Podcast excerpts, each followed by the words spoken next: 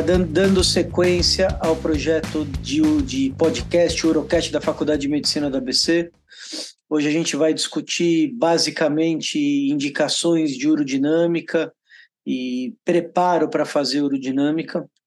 É, é um assunto de, de interesse global para quem lida com disfunção miccional e, sobretudo, para quem não lida e recebe esses exames e precisa, em algum momento, avaliar se o exame foi bem feito e se está respondendo a, pesquisa, pergunta clínica é, que o colega que solicitou o exame tinha em mente na hora de pedir, de pedir a investigação.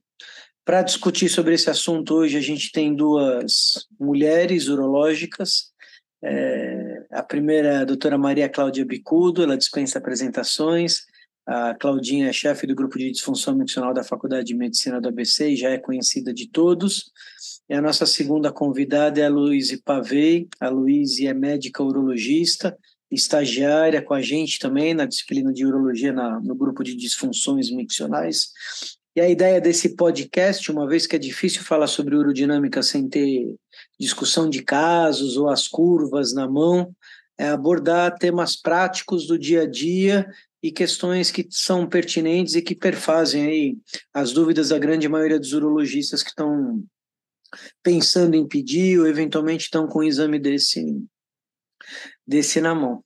É, Para começar, a gente sabe que a aerodinâmica é uma questão que desperta amor e ódio ao mesmo tempo. É, no mesmo momento que você tem indivíduos que são apaixonados pelo assunto, estudiosos e defendem os traçados, as indicações, o exame de uma maneira como um todo, você tem uma massa enorme de urologistas que têm absoluto pavor é, ao exame, à interpretação, ao que está por trás e que se, se limite especificamente à leitura dos laudos e à decisão do colega que, que, que fez o exame, eventualmente acaba, de certa forma, terceirizando a responsabilidade em relação a como, a como conduzir o caso. Acho que só para contar uma historinha para dar uma introdução leve aqui, quando eu estava no quarto ano da faculdade, eu fiz faculdade em Botucatu, e passando pelo internato, a gente passava na urologia, eu vi um exame de urodinâmica que quem tinha feito era o Amaro, o Amaro não era o chefe da disciplina ainda, o exame era feito num papelzinho, como se fosse um papelzinho de eletrocardiograma. Eu achei aquele negócio o máximo. E decidi que em algum momento eu precisava entender e precisava saber fazer aquilo, porque eu achei a coisa mais fantástica do mundo em como você podia passar uma sonda e avaliar o que estava acontecendo com um camarada que tinha uma lesão medular e estava internado, era um quadro super complexo, um paciente que chegou com inúmeras complicações, e como que aquele rabisquinho podia de alguma forma ajudar a mudar a evolução ou, ou definir o que ia ser feito com aquele paciente dali para frente. Luiz, você é uma urologista jovem, que veio para um grande centro, está em São Paulo, mudou sua vida. É, como que é essa questão de urodinâmica é, para você? Como é que foi sua formação em urodinâmica? Você tendo acabado a residência, ou tendo sido treinado em, em, em urologia, antes de vir para São Paulo, eu decidi fazer esse, esse estágio, esse fellow em disfunção miccional. Conta um pouquinho para a gente como é que o serviço de residência onde você fez, não necessariamente relacionado a, a, ao enfoque, mas, mas como, como que você saiu da residência enxergando a urodinâmica, como é que você enxergava o treinamento que você teve, você julga que você saiu apta a ler os exames, a indicar bem os exames, a criticar os exames que você que você recebe, qual é a leitura que você faz de como é a formação em geral em relação à indicação, interpretação e realização do estudo é, de urodinâmica em um centro eventual que está longe das grandes capitais, é uma capital importante, mas não é, não é São Paulo, não é Rio, não tem aquele peso é, aquele peso midiático todo. Como é que foi isso para você? Conta um pouquinho para a gente, porque a gente começa a trazer as pessoas para esse, esse assunto de uma forma prática, porque muito provavelmente a sua percepção ela é comum há muitos jovens e antigos urologistas espalhados pelo país de uma forma de uma forma geral. Vamos lá, boa noite. Boa noite, Caio. É um prazer estar aqui com vocês. Agradeço o convite. Doutora Claudinha, doutor Caio, são pessoas que eu admiro imensamente. Estar aqui com vocês me deixa muito feliz. Enfim, respondendo a tua pergunta, eu saí da formação geral que a urodinâmica para mim era um bicho papão, assim, mais ou menos isso. É, o meu treinamento é, com urodinâmica, é, a gente não tive tanto, tanto contato, assim, é, saí sabendo o básico, bem básico. A parte de disfunção miccional, assim, os casos mais complexos, pacientes é, com bexiga neurogênica, isso foi mais difícil. É, comecei a fazer o exame com uma certa insegurança. Hoje em dia sou urodinamicista, né? Faço o exame numa clínica, mas com o tempo eu fui me é, aperfeiçoando, digamos. Agora acompanhando ali o, o serviço em disfunção miccional do ABC, é que eu comecei a, a enxergar a aerodinâmica de uma outra maneira, né? Acho que a primeira coisa que a gente tem que ter para começar a fazer aerodinâmica é gostar do exame. Então, foi a, primeira coisa que mudou. Eu passei a tentar enxergar o exame de uma forma diferente, não com medo, mas amando, porque é o exame que diz muita coisa para a gente. Então, você começa a ter percepções diferentes, assim, por determinadas doenças, é, enfim, da, da, do trato urinário, né? A minha formação em si, é claro que, que é onde eu, eu me formei, foi em Curitiba, lá tem vários centros, tem centros até maiores do que o que eu fiz residência. O meu centro em si, a parte de disfunção miccional, é, ela era básica, assim, a gente não tinha tanto contato com o paciente neurológico, mas fazia, fazia, fazia bem, assim, o básico sai bem, sabe? Só que da, das outras residências tem umas que, que são muito boas, assim, em relação ao paciente neurológico, enfim. Mas é isso, a gente tem uma diferença aqui em São Paulo que eu vejo em relação a esses pacientes até, é que o urologista, às vezes, lá não, não cuida desses pacientes neurológicos, acaba o, até o próprio neurologista cuidando desses pacientes, né? Então a gente perde um pouquinho de tato com os pacientes um pouco mais complexos. Acho que basicamente é isso. Claudinha, e a gente? É, qual, qual que é o nosso papel, é, estando vinculado a um serviço de ensino, um serviço universitário, um serviço que tem uma demanda é, grande e, e vou dizer que até uma certa reputação em relação a essa questão. O professor Borrelli foi quem trouxe a neurologia, a disfunção miccional, a urodinâmica para o país na década de 70 e que foi professor titular na nossa universidade durante bastante tempo. É, qual que é o nosso papel em relação à formação ou à mudança dessa concepção da urodinâmica como um bicho papão? Será que a maneira como os serviços de ensino de urologia colocam é, ou passam para os indivíduos informação, é, a, a, estratégia como isso é colocado, como é passado tal, será que é, é a melhor maneira de fazer isso? É, isso, é, isso é a primeira pergunta, não é uma resposta fácil de dar, ok?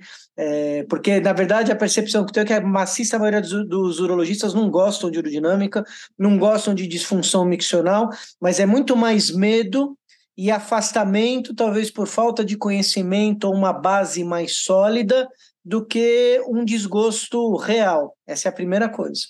E a segunda pergunta que eu queria te, te, te, te dizer, até para a gente começar a introduzir é, o assunto de uma forma mais técnica e direcionada, porque um dos, um dos objetivos hoje é que a gente poder discutir as indicações e onde a aerodinâmica é, ajuda de fato. É, e até usando uma, uma frase que a, que, a, que a Luíse colocou, que é a seguinte, que a aerodinâmica é sensacional e te responde uma série de perguntas e te, te posiciona melhor em relação ao que está acontecendo. Eu tenho uma percepção de que a gente tem uma fase de medo da aerodinâmica quando a gente começa a conhecer que vem para a disfunção miccional. Você acha que a aerodinâmica vai responder todos os problemas do universo e que vai te trazer todas as respostas do que fazer, mas num segundo momento ou depois de alguns anos, depois de um amadurecimento e um crescimento profissional é maior, você acaba chegando numa posição onde você enxerga que a aerodinâmica muito provavelmente não te ajuda em muitos dos casos que antes você já achava ou ponderava que ela ia te trazer grandes, grandes soluções. A verdade é que hoje Provavelmente eu estou numa posição onde eu acho que a urodinâmica ela te ajuda especificamente em casos muito complexos ou muito pontuais, onde eventualmente você possa fazer uma determinação de mudança de conduta, pensando especificamente na questão urológica. Nós vamos ter oportunidade aqui de discutir questões sociais, de, de acolhimento de paciente, de, de, de, percepção de melhoria de qualidade de atendimento, etc, etc, e também é um papel fundamental que a aerodinâmica tem no manejo desses casos. Mas eu queria que você ouvisse a sua opinião. Primeiro, em relação à questão do ensino, e segundo, em relação à posição real da urodinâmica na determinação de conduta dentro da disfunção miccional. E daí a gente vai tentar destrinchar isso um pouquinho mais para frente, de como e quando pedir para cada caso e o que esperar que o exame traga para a gente de fato na hora de tomada de decisão.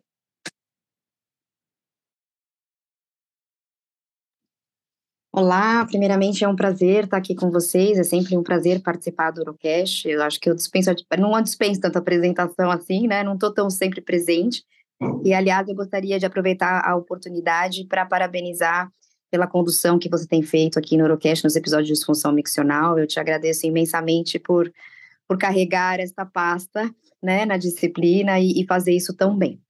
É, bom, são várias perguntas numa só, né? Vou tentar ser sucinta aí para que a gente possa seguir é, na discussão. É um prazer também estar aqui com a Luísa, é um prazer tê-la conosco aqui como estagiária, então eu fico muito contente com essa procura que a disciplina vem tendo, Caio, e, e parte disso responde um pouco da sua pergunta já, né? Então, nós temos a, a, a, a questão do fellow, né? Então, mesmo a Luísa não sendo fellow aqui, ficar conosco como estagiária, e eu acho que isso já é o um impacto do como a gente vem é, caminhando dentro do ensino na disfunção miccional, é, nesse cenário. É claro que na vida como ela é, meu cachorro vai latir durante o episódio, isso faz parte, né? Mas a gente continua mesmo assim. É, então, o que, que o que, que, eu acho importante? A gente pega muito no pé dos residentes, e eu, eu já falei isso inúmeras vezes e vou repetir aqui para ficar gravado para todo sempre. Tudo que eu sei de aerodinâmica eu devo a você, devo ao Dr. Carlos, então eu tive esse aprendizado aí muito importante com vocês, e eu passei a gostar muito do exame, talvez por admirar tanto vocês, assim como a Luísa colocou, né? Eu passei a gostar do exame que vocês gostavam e, e vendiam esse peixe com amor, né? Então, nós, acho que a gente continua fazendo isso. A gente continua mostrando que é um exame é muito interessante, quando bem indicado, como você bem colocou aí, pode trazer resultados que mudam. Muitas vezes o resultado, como o Dr. Carlos falava muito, não muda a conduta, mas muda a conversa, como a gente também vai falar adiante. Então, um pouco disso eu aprendi com vocês, assim, dessa, dessa paixão, e eu acho que isso a gente transmite, né? Então, no nosso serviço a gente tenta ser bastante criterioso aí com os residentes, fica em cima uh, com relação a a laudo, né? A gente tem essa preocupação de manter sempre dentro das boas práticas de recomendação das normas da ICS. Então, acho que isso é uma coisa muito importante da gente normatizar essa, essa conduta dentro do serviço. Isso a gente tem feito bastante nos últimos anos e ficar atento à questão de como que eles vão falar, dos, é, como que eles vão é, dar os laudos e como é que eles vão se comportar aí diante dos traçados. Então, eu acho que do ponto de vista de ensinamento, o que eu posso dizer até é, de cunho pessoal, eu acho que quando a gente faz uma coisa que gosta muito e você aprende com uma pessoa que gosta muito, você fala, nossa, ele gosta tanto, e foi igual você falou, o doutor Amaro estava fazendo com um papel de eletrocardiograma e você achou aquilo fantástico, então eu posso dizer que o meu fantástico começou acompanhando você na CD, que fazia isso com todo amor e carinho, na expectativa de encontrar alguma coisa que mudasse a vida daquelas crianças que você acompanhava. Então, isso foi transformando o exame, que é um exame difícil, que a gente faz, faz e faz, e sempre o, o exame nunca, nunca é igual um ao outro, e você acaba tendo é, dúvida e vai olhando e olha o traçado várias vezes para poder dar o laudo mas isso faz com que você tenha amor por aquilo que faz. Então, é, então eu, eu fico muito contente de ver que a gente está disseminando isso na disciplina e que isso está além dos muros, porque quando as pessoas nos procuram, talvez elas estejam procurando exatamente isso. Então, acho que essa é a resposta, a minha, a minha super resposta da sua primeira pergunta. E, e, da segunda, eu já mais ou menos comecei a falar aqui, né? Então, eu, eu com o tempo, é, acabei. Um, muita, em muitas situações, trocando a urodinâmica completa pela urofluxometria e ultrassom com resíduo, para não ser tão invasivo e já ter algumas respostas importantes. E, sem dúvida, tem casos que a gente não tem como deixar de fazer a urodinâmica, tem casos onde a videoaerodinâmica poderia ser muito melhor do que a urodinâmica. Então, eu acho que As indicações, talvez muito precisas, elas são mais restritas, mas na atenção e cuidado ao paciente, talvez seja importante a gente ter mais informação na mão. Excelente, Claudinha. Queria agradecer suas gentis palavras aí. É, você é uma fofa sempre. E eu acho que o que a gente tem que ter em mente, para quem faz o exame especificamente, a gente tem que ter em mente, para começar, é que a gente tem que ter noção que é um exame invasivo, o paciente está se sentindo é, invadido, isso gera receio, gera medo, e você tem que ter um acolhimento, uma orientação, um preparo que seja adequado para você ter o exame mais representativo possível. E saber que quem pediu o exame tem uma questão clínica fundamental para ser para ser respondida. Pelo menos o que a gente espera quando a gente recebeu o exame é que a pessoa que pediu o exame tem uma dúvida clínica a ser respondida. Então, toda vez que você entrega um laudo de urodinâmica, você tem que entregar um laudo que responda a uma questão específica para o qual aquele paciente foi foi indicado. A urodinâmica não é um exame genérico que cabe para toda mulher com incontinência urinária de esforço que bate no consultório como uma maneira de ganhar tempo na consulta. Não é um exame para investigar persistência é, de determinada queixa miccional para um paciente quando você não sabe exatamente o que fazer. Você tem que ter uma, uma, uma, uma postulação, uma hipótese bem definida antes de fazer isso, isso tudo. E dito isso, vou procurar separar aqui três grandes grupos de indicação para a gente ser absolutamente prático e tentar desenrolar um assunto que, por natureza, é enrolado. Luiz, homens com LUTS, homem com queixa de disfunção miccional com LUTS persistente. O que, que a gente tem de evidência real e aonde está a urodinâmica, se, era que a gente, se é que a gente pode dizer que a gente está em um lugar confortável em relação à indicação ou não de estudo urodinâmico em homens. Eu peço para todo mundo, não peço para ninguém, eu peço antes de operar, não preciso pedir antes de operar. É, para quem que eu peço? Para que homem? Para que caso eu peço urodinâmica quando a gente está manuseando um caso de lutos? Eu peço na primeira consulta, na última? Qual que é o lugar da urodinâmica é, nessa situação? Então, boa pergunta. É, é difícil, né, na hora de, de saber as indicações do exame. Então, para o homem com lútis, a gente tem algumas situações que estão bem claras, até em guideline, que a gente tem a, a, uma boa indicação, que são pacientes, né, que têm é, falha de tratamento prévio, aqueles pacientes extremo de idade, aqueles pacientes em que você é, tem um alto resíduo, até miccional, né? às vezes você faz um ultrassom, tem um resíduo aí maior que 300 ml. Pacientes que, que não urinam bem, que urinam menos que 150 ml, você não consegue ter uma noção do urofluxo. E daí sobre a indicação é, cirúrgica, né? Será que todos os pacientes eu preciso é, fazer urodinâmica antes?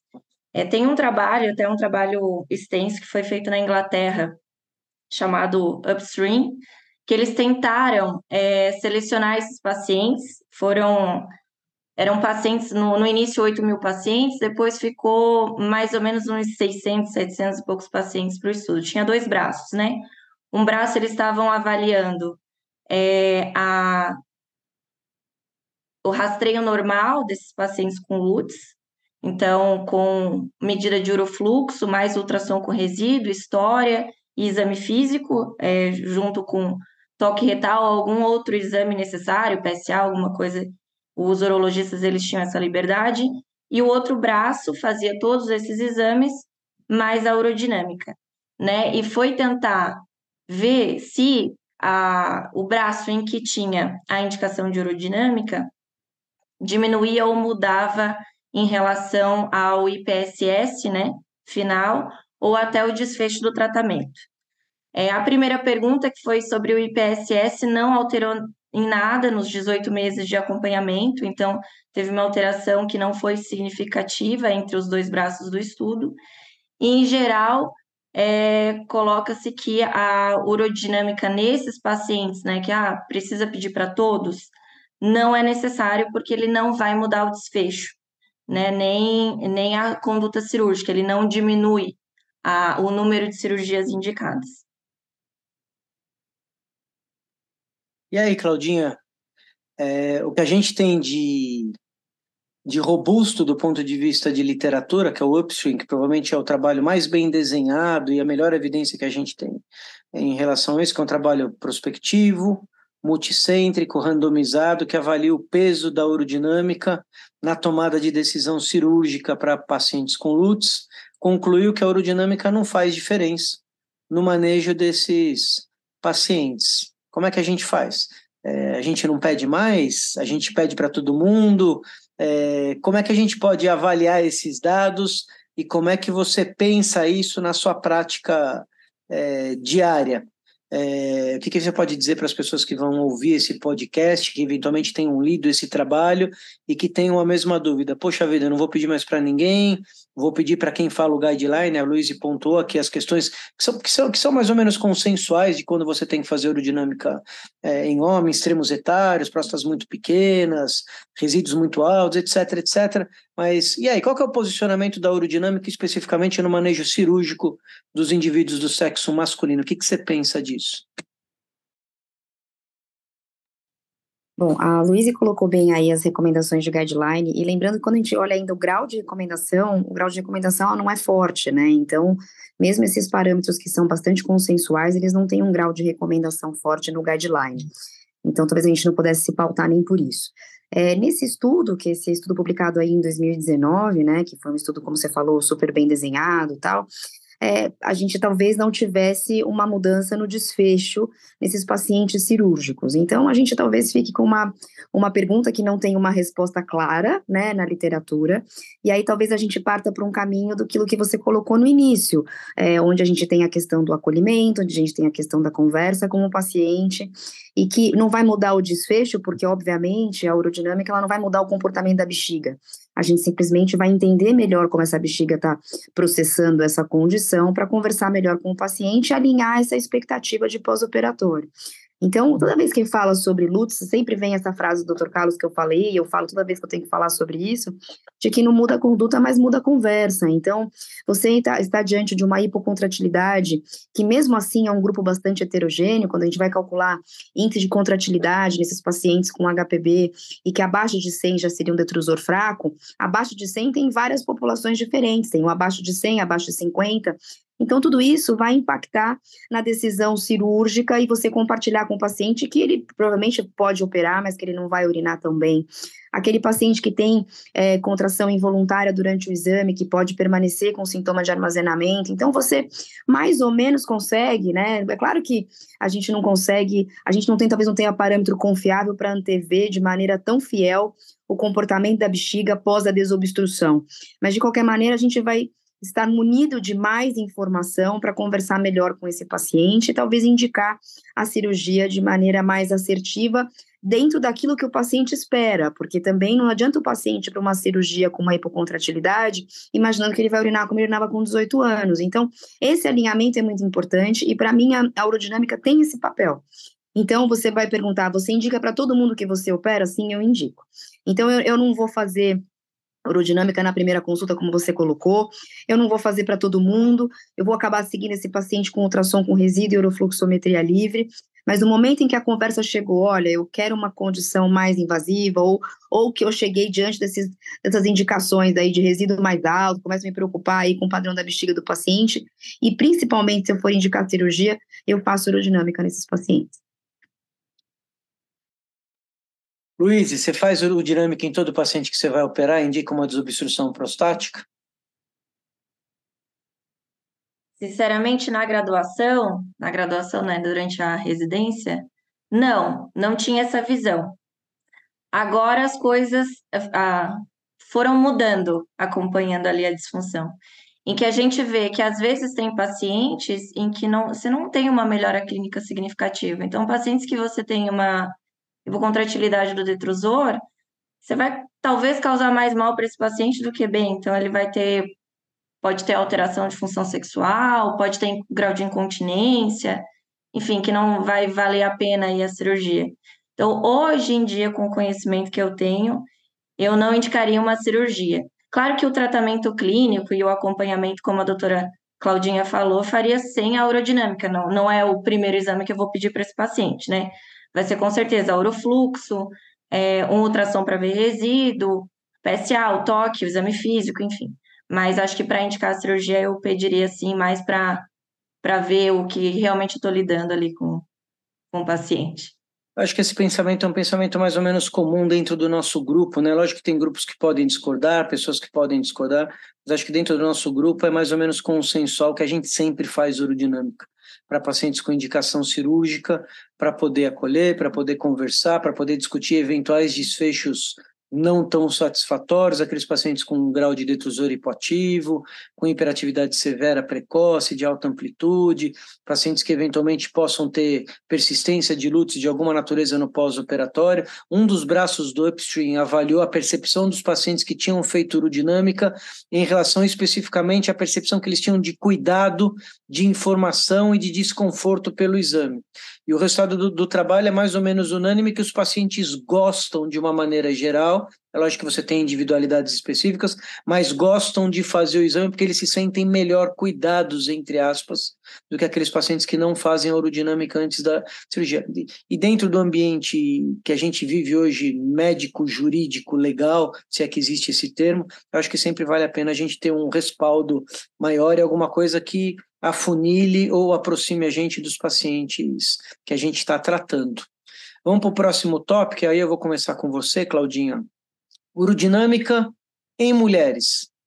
É, urodinâmica em mulher, quando a gente fala em urodinâmica em mulheres, a gente tem basicamente algumas situações. A gente tem incontinência de esforço, a gente tem as pacientes com prolapso, a gente tem as pacientes, vou chamar aqui de grupos de exceção, que são aquelas pacientes com bexiga hiperativa refratária, eventualmente os pacientes com síndrome de dor pélvica dolorosa crônica, que são casos de exceção, onde excepcionalmente você vai fazer urodinâmica, você pode fazer urodinâmica antes de tomadas de decisão muito pontuais, mas incontinência urinária de esforço e prolapso, para você ou para você não? O que, que a gente tem de evidência real ou quando que a gente deve de fato pedir a urodinâmica, quando isso muda a conduta? O que, que a gente tem de evidência na literatura antes de discutir a, as particularidades de como a gente vê esse grupo de pacientes?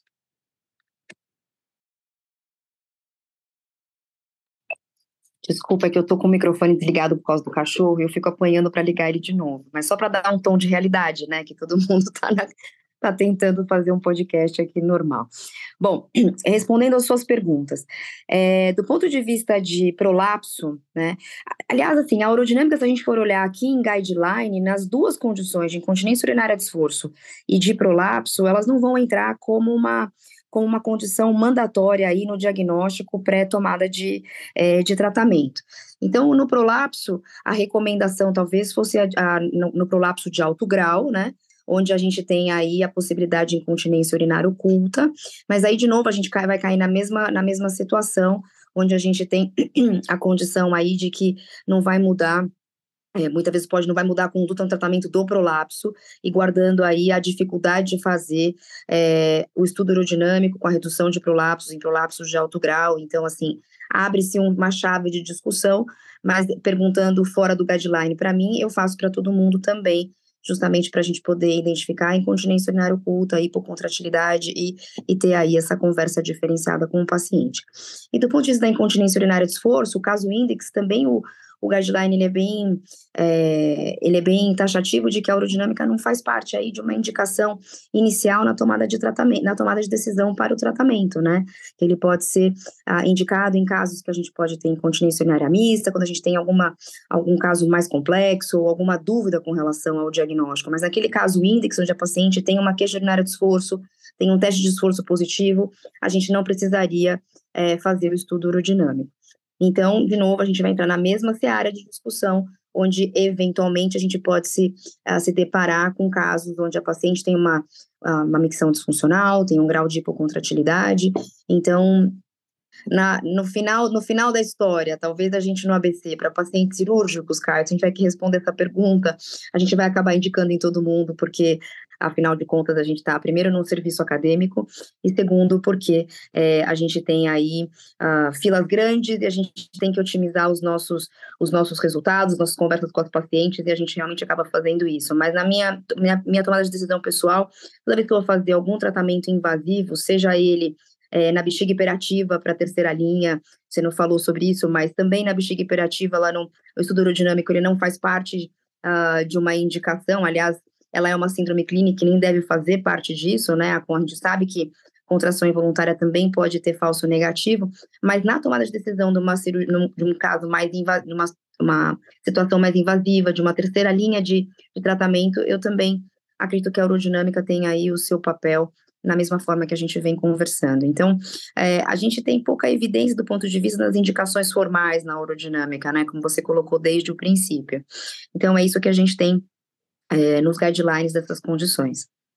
Odinha, vou te fazer duas perguntas bem fáceis, aproveitando que você citou essas coisas, ok? É, incontinência urinária oculta, você operou prolapso, você opera a incontinência no mesmo tempo ou não? Primeira pergunta. Segunda pergunta, como é que você faz o diagnóstico de detrusor hipoativo em mulher? Que parâmetro você usa? É só pergunta fácil, né? Então, assim, incontinência urinária oculta em prolapso, é, tudo vai depender. Eu, eu, eu, na verdade, vou me basear por mais de um, de um fator, né? Então, assim, uh, por, por, guideline, a gente poderia fazer um tratamento estadiado com relação a isso, porque aumenta o índice de complicação quando a gente faz tratamento de prolapso e incontinência urinária associado no mesmo tempo. Então, isso faz parte da tomada de decisão e de compartilhamento de informação com o paciente. Então, em paciente que tem um grau de hipocontratilidade, em paciente mais idosa, é, eu acabo fazendo essa, essa cirurgia estadiada em dois tempos, trato o primeiro prolapso. Quando a paciente já tem incontinência, muitas vezes eu falo que isso pode piorar, mas que a gente vai aguardar ver como é que a bexiga dela vai se comportar no pós-operatório. Eu tenho essa tendência. Se é uma paciente jovem, uma paciente que urina muito bem, que já tem uma incontinência urinária é, demonstrada, que ela não é mais oculta, eu também tenho, é, posso tratar as duas condições ao mesmo tempo. Mas eu acho que o próprio guideline, né, deixa isso em aberto, levantando a questão de que isso aumenta a taxa de complicação. Então, não sei se eu respondi sua pergunta ou se eu só dei rodeio, mas do ponto de vista é, de incontinência e prolapso, a gente tem essa questão para tratar com a paciente, porque nós temos evidência de que aumenta a taxa de complicação, tratamento das duas condições associadas, e diante talvez de casos extremos, vale a pena ponderar essa situação. Então, isso, uh, do ponto de vista de prolapso. A outra pergunta foi com relação à hipocontratilidade, outra pergunta muito fácil, né, quando a gente está falando aí é, sobre micção na mulher, considerando de que não tem uma definição padronizada, né, na mulher, do ponto de vista de micção. Os nomogramas que nós utilizamos para os homens, eles não valem para a mulher. Então, vale lembrar que a mulher, ela pode urinar com relaxamento do assoalho pélvico, ela pode urinar com contração do detrusor e ela pode urinar com, a, com valsalvo ou com, com aumento da pressão intraabdominal.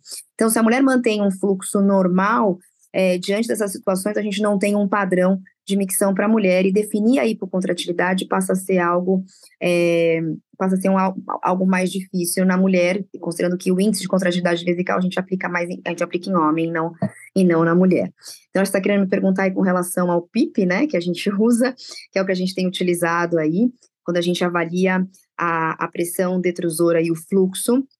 Então, quando a somatória desses dois fatores eles dão menor do que 30, existe uma chance da mulher ter uma bexiga hipocontrátil e ponderando todas essas questões. Então, a gente tem que avaliar o fluxo baixo, isso vai ser talvez o ponto. Quando a gente olha uma micção e o fluxo está normal, você olha o padrão e a gente não tem um padrão definido, talvez você deixa passar se o fluxo é normal e a mulher não tem resíduo. Se o fluxo é baixo e a mulher começa a ter resíduo, já fala, opa, deixa eu tentar entender o que está acontecendo, é mais ou menos isso. Volta de trás para frente para avaliar a pressão de micção, para avaliar o fluxo, e aí, do ponto de vista de hipocontratilidade, esse tem sido aí o parâmetro que a gente tem utilizado. Do ponto de vista de obstrução intravesical, você quer perguntar para a Luísa, você quer que eu te responda a essa? Na verdade, eu estou satisfeito com as suas respostas por enquanto. tá vou, vou, vou, fazer um comentário adicional que é o seguinte: vocês vejam só que assim, quando a gente pede uma urodinâmica para a mulher, a gente está procurando essas informações todas e não necessariamente as questões habituais que vêm no exame. Você está procurando problemas, né? É, existe uma série de problemas relacionados a como manejar a mulher com prolapso de alto grau e incontinência urinária oculta, porque dependendo de como o exame vai ser feito, talvez a taxa de incidência, o diagnóstico que você vai fazer vai variar grandemente. Como você vai administrar esse caso depois, porque provavelmente a aerodinâmica foi pedida para isso, vai depender de muitas coisas, como a Claudinha falou. Depende da paciente, do grau de contratilidade, da morbidade, da idade, etc, etc. E quando você tem, eventualmente, a presença de uma potencial hipoatividade detrusora em mulher, muito se discute qual que é o resultado prático disso nos tratamentos intervencionistas. Qual que é o papel do detrusor hipoativo numa mulher que vai para uma cirurgia de sling, por exemplo. E a gente deve usar esses parâmetros na tomada de decisão entre fazer um sling transobturatório ou um retropúbico. Também não perguntei para você, que eu esqueci, mas agora eu vou perguntar, aproveitando que você está aí, antes de passar a pergunta para a Luíse.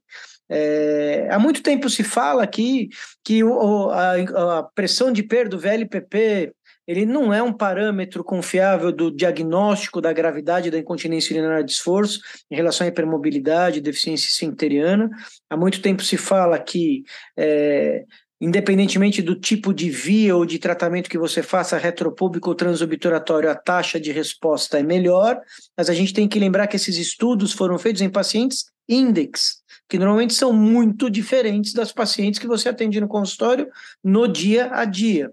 Então, a última pergunta que eu vou fazer para você, chata nesse sentido, é o seguinte, Claudinho. Você usa o padrão de esvaziamento, estudo fluxo-pressão e ou o VLPP das mulheres que fazem urodinâmica para o diagnóstico de incontinência urinária de esforço, para definir qual é o tratamento cirúrgico que você vai indicar naquelas pacientes que têm indicação de cirurgia? Deu para entender minha pergunta? Você usa a presença ou não de detrusor hipoativo, a presença ou não da pressão de perda, se é maior ou menor, para definir se vai ser retropúbico ou não, o grau de sintoma de armazenamento associado, se tem hiperatividade, isso impacta na sua decisão terapêutica? Porque na minha impacta. Na minha também. Então, é, nós temos os dados aí do maior, o maior trial é o Tomos, né, que avaliou a, a comparação aí entre o sling retropúbico e transobturatório. É, então, assim, boa parte dos estudos mostram de que talvez não tivesse diferença, mas tem nuances e que justamente são esses parâmetros aí que a gente pode acabar levando em consideração na hora de tomada de decisão, né? Então, talvez a nuance de que o sling retropúbico ele é mais obstrutivo do que o transobturatório, você está diante de uma mulher com uma hipocontratilidade detrusora, onde você vai aumentar mais a resistência uretral dela, ou seja, aumentar a chance dessa paciente entrar em retenção, isso entra na, na minha tomada de, de decisão, ah, no sentido de que também ele é mais obstrutivo, e a mulher, embora o VLPP não seja um fator aí decisivo da, do grau, do, do, da grau da, da perda, né, do grau da incontinência, mas de qualquer maneira a gente sabe que quanto menor o VLPP, né, menor do que 60, aquele número que se usava antigamente, mas fala a favor de uma deficiência esfinteriana, e aí nesse cenário, talvez um sling mais obstrutivo fosse mais uma ideia mais interessante, no sentido de aumentar ainda mais a resistência uretral, ou seja, é, parece, parece ser dados que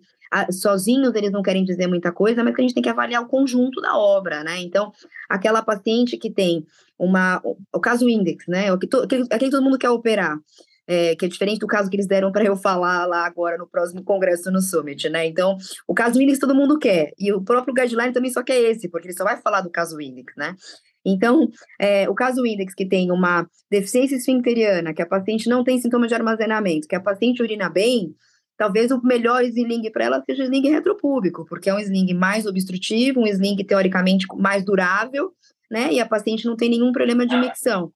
A paciente que tem sintoma de armazenamento, que estaria associado aí com mais urgência de novo com sling retropúbico, uma paciente que tem uma deficiência, não urina tão bem, que tem uma, uma hipocontratilidade detrusora, provavelmente o melhor sling para ela fosse o sling transobturatório.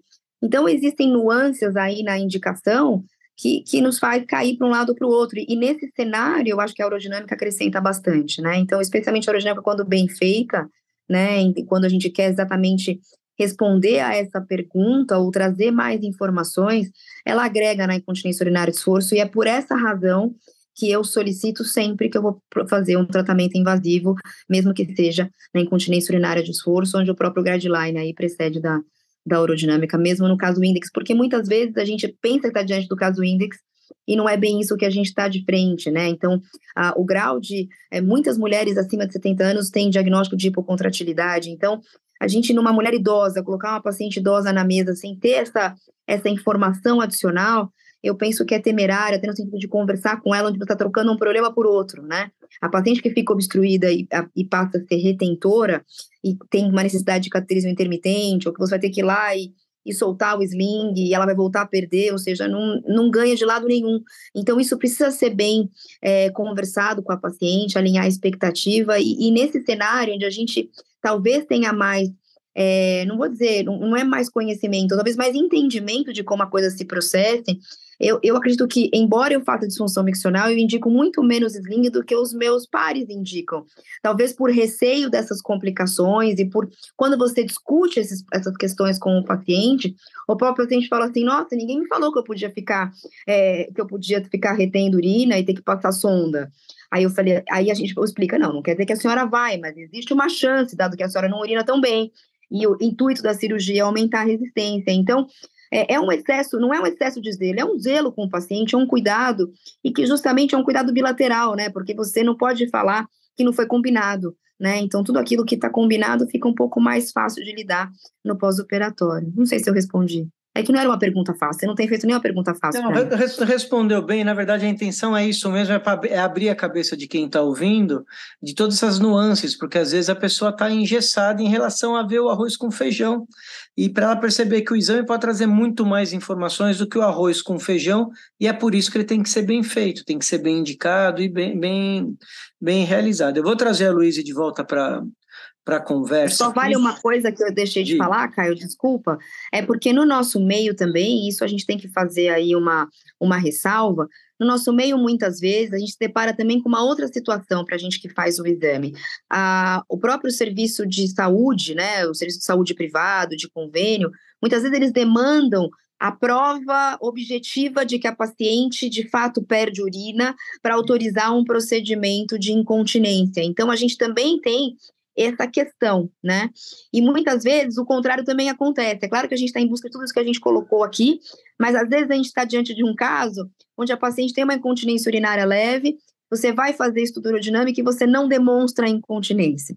Então, quando a gente vai começar a fazer esse exame, e depois de algum tempo já ter que explicar isso muitas vezes, eu já começo falando assim: olha, a senhora tem uma incontinência, você tem que tirar a história, porque também a gente está falando tudo isso, não cabe para nós, urodinamicistas, não tirar uma história e, e tentar entender qual foi a pergunta. É claro que o médico escreve a pergunta, mas também nós, antes de começar os, começarmos o exame, temos que idealizar a pergunta e o que, que a gente está buscando para justamente responder com o exame. Então, na própria história, a incontinência é leve, a paciente com aquela história de que só perde urina na aula de jump e ela está muito insatisfeita com aquilo. E aí, durante o exame, você não demonstra essa incontinência, né? O que não quer dizer que a paciente não perca. Então, assim, tem todos esses detalhes e que quanto mais a gente pudesse ser é, na minúcia no, no, no relatório, para poder justamente falar o que, que a gente encontrou. Ele é um exame dinâmico, por isso que eu não acredito que de maneira alguma ele pode ser feito por não médico, porque justamente tem todos esses detalhes que você vai percebendo durante o exame e que relatar isso é muito importante para quem recebe poder também se pautar pela sua própria impressão para a decisão é, para a melhor decisão do paciente, né? Então, acho que só isso que eu queria fazer esse parêntese, porque às vezes também a gente não encontra incontinência e não quer dizer que o exame não serviu para nada, né? Só quer dizer que a gente não conseguiu, naquele momento, demonstrar. Então, desculpa, eu.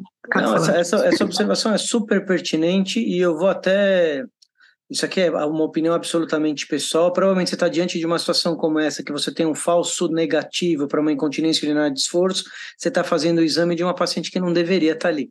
É, provavelmente ela deveria ter sido tratada de uma outra, de uma outra forma é, antes de estar tá vindo para a urodinâmica. E daí eu vou, é, eu vou engatilhar, eu vou encaixar exatamente seu comentário e essa minha observação, que é uma minha opinião pessoal.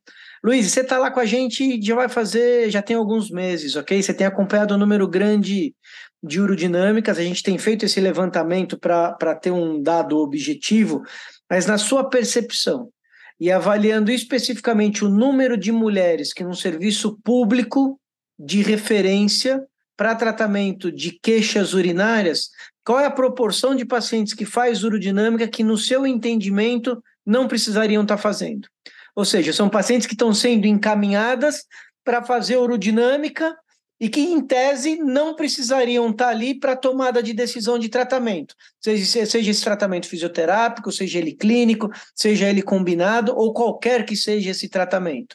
Lembrando que a gente falou desde o começo: quem vai fazer urodinâmica tem que ter uma questão clínica bem definida, o exame tem que ser bem indicado, e o exame não é um adjunto para uma queixa universal de problemas urinários. Incontinência urinária de esforço em mulheres é um desses, desses temas, né? Porque a gente vê que vê uma multidão de mulheres encaminhadas por queixas de síndrome de bexiga hiperativa e de incontinência urinária que leve, que eventualmente poderiam ser manipuladas ou deveriam ser manipuladas de uma forma diferente. Na sua percepção, qual é a proporção de pacientes que você faz nesse serviço, que é um serviço público de referência, que em tese não precisariam estar ali? E veja só, essa pergunta ela tem um peso brutal do ponto de vista de custo, de gerenciamento, de tempo perdido, de tratamento não efetivado e das consequências desse não tratamento para todas essas mulheres que, em tese, estão fazendo o exame que elas não precisariam estar fazendo. Chuta um número, ou qual que é a sua percepção em relação a esse número no dia a dia?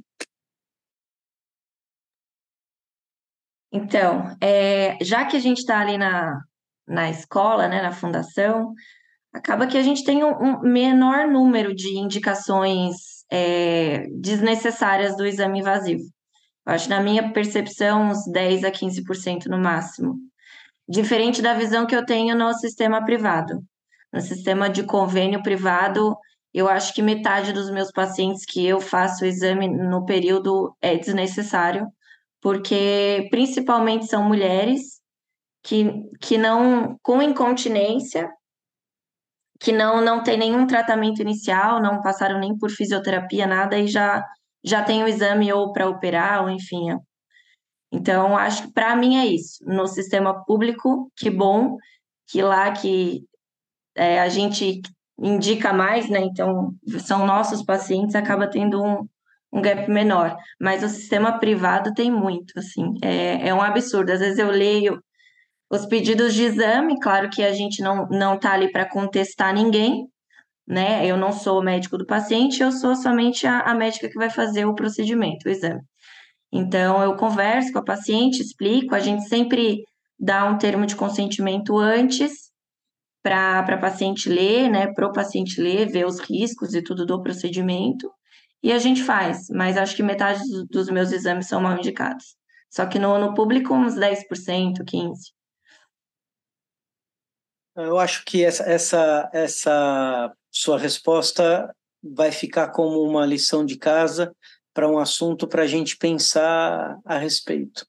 É, já tem quase 50 minutos aqui de podcast, eu acho que a gente pode marcar um outro dia para complementar as discussões referentes às outras indicações, porque senão vai ficar muito longo, né, para discutir indicação em criança, realização de exame em criança, incontinência urinária masculino e pacientes neurológicos. Eu acho que foi produtivo, deu para a gente dar uma noção geral de coisas que são pouco discutidas na prática, mas que fazem uma diferença enorme no manejo desses pacientes. Eu espero que isso tenha aberto ou que abra a cabeça das pessoas que tiverem oportunidade, se interessarem pelo assunto e quiserem se aprofundar um pouco mais. Queria agradecer a participação das duas é, celebridades aqui, a Luíse e a Maria Cláudia convidar a todos para continuar acompanhando esse projeto, que é um projeto fantástico, na minha opinião, fácil de ouvir, a gente escuta no carro, escuta na, na academia, escuta, enfim, escuta em qualquer lugar, tem lugares que não vale a pena ficar falando, mas a gente escuta também, e, e ele acaba ajudando bastante e fazendo a gente pensar, eu acho que esse último comentário vai fazer a gente pensar bastante. Obrigado. Vou abrir a palavra para as recomendações finais aqui. Primeiro da Claudinha, que é a mais velha, e depois para a Luíse, que é a mais nova, para a gente encerrar. Agradeço a todos, espero que vocês tenham gostado e a gente aguarda vocês no próximo episódio. Claudinha, com você.